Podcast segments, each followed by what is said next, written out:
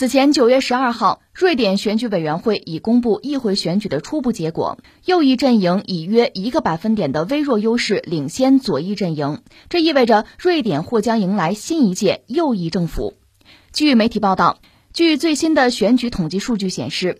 瑞典民主党、基督教民主党、温和党和自由党组成的右翼联盟，可能将赢得议会三百四十九个席位中的一百七十六个，而中左翼阵营只能获得一百七十三个席位。社会民主党、瑞典民主党和温和党为议会三大政党。虽然还有一些选票有待统计，但结果已不太可能发生重大变化。路透社将这次选举形容是瑞典政治的一个分水岭。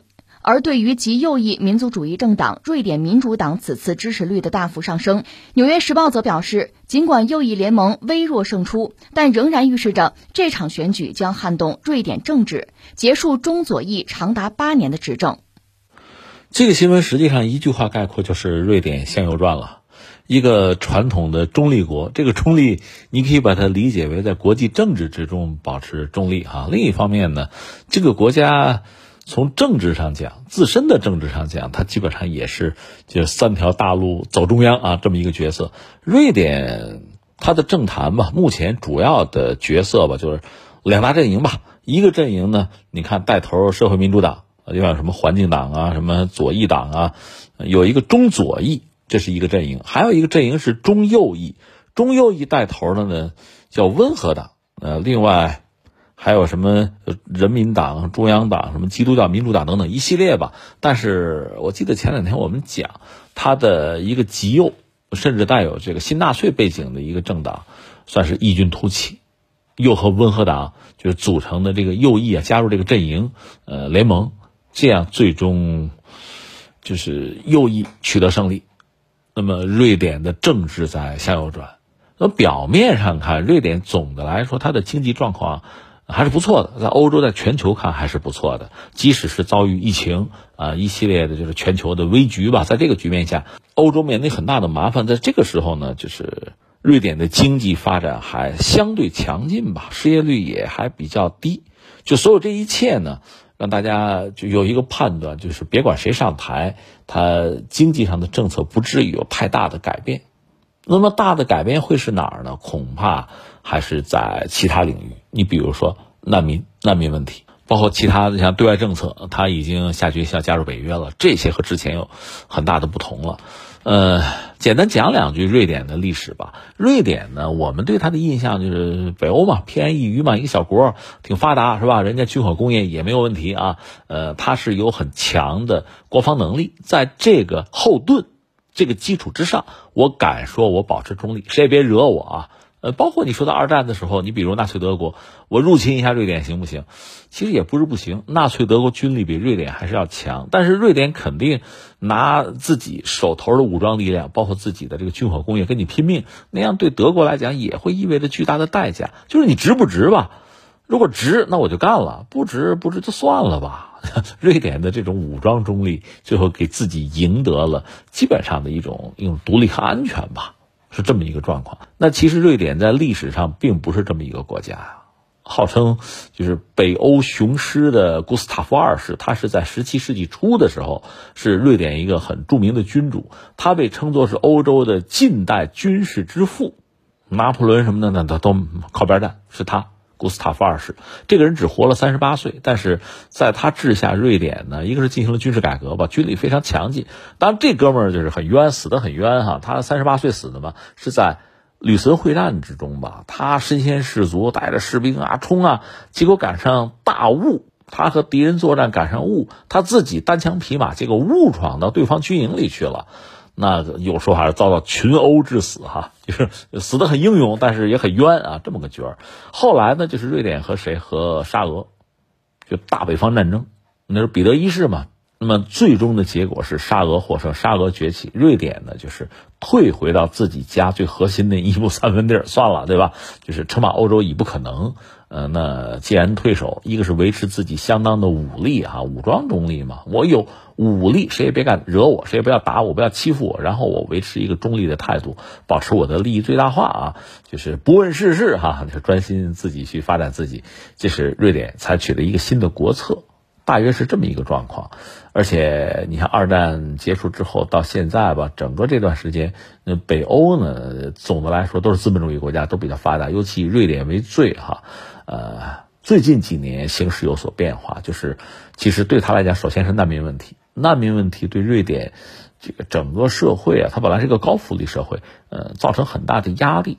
其实整个欧洲都是这样。一开始大家对难民呢还是欢迎，因为欧洲有老龄化的问题嘛。呃，很多难民也有自己的学历，带着身家、带着钱、带着资金啊、资本过来的，欢迎。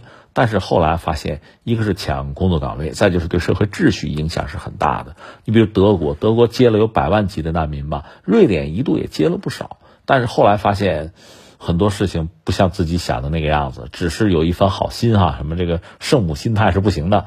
前两年不有一个，这不是段子，真实的一个事件嘛？一个新闻就是，这个俄乌战争爆发之后，乌克兰有难民嘛？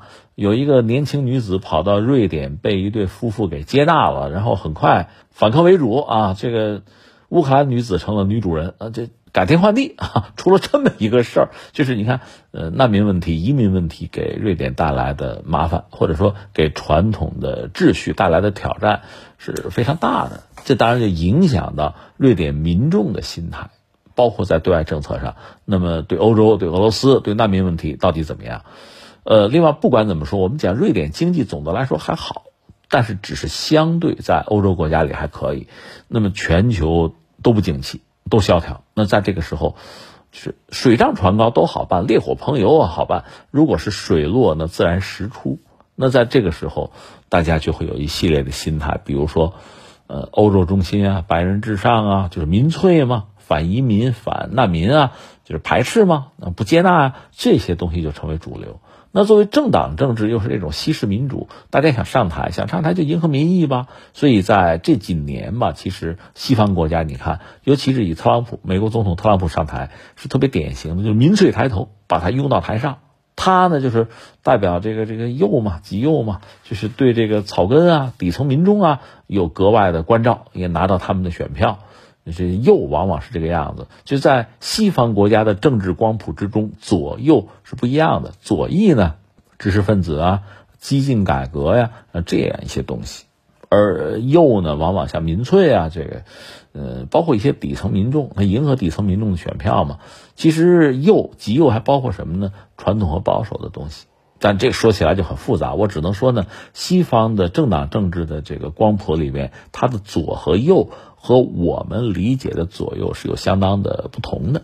啊，这是人家的特点吧。总而言之，瑞典现在向右转。刚才我们说了，从经济政策上呢，不一定会有很大的变化，因为维持一个稳定和发展，别管谁上台，这都是既定的政策。而且北欧国家呢，受到美国的影响和压力相对要小一点，不像传统西欧国家，对吧？你比如德国又要重新考虑对华的这个贸易政策，美国给压力嘛，对吧？本来德国和中国的关系，就从经贸上讲，联系是很紧密的。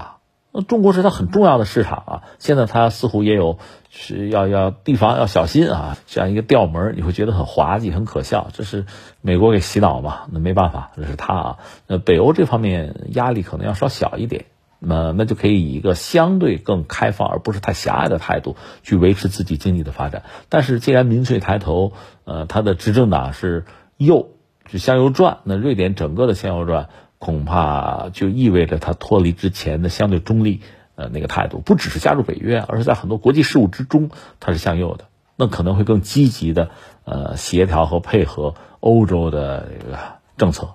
那不管是在对俄罗斯、对这个西方之外的世界，包括对中国，恐怕要更多的和欧盟乃至和美国去协调，可能会出现这样一个局面。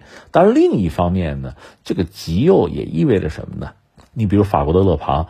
呃，法国的勒庞 就是他是极右的嘛，那脱离欧盟啊，是吧？对，反对欧洲的统一啊，也有这个东西在。甚至那美国对欧洲的这种影响，甚至这种约束，是不是也应该被打破呀？那极右是不是也应该考虑这些问题啊？那我们且看瑞典会怎样。关键是这次瑞典的这个右翼上台吧，它里面包含了有新纳粹运动背景的政党。这个当然，即使是极右啊，即使是右翼，很多人对这个新纳粹也是不待见的。你这个这个根儿比较脏嘛，是吧？大家很很讨厌你，你埋汰你，你的历史上你就不干净，呃，是是鄙视你的。但是呢，一旦就所谓新纳粹运动进入瑞典的，其实它早已经渗透进瑞典的政治舞台。如果进入这个执政党啊，进入这个行政管理的领域，那还是不一样的。当然说，瑞典人目前对新纳粹总体从主流民意上其实是警惕和排斥的，这也可能意味着对所谓新纳粹势力的某种约束。关键是你约束得住，约束不住。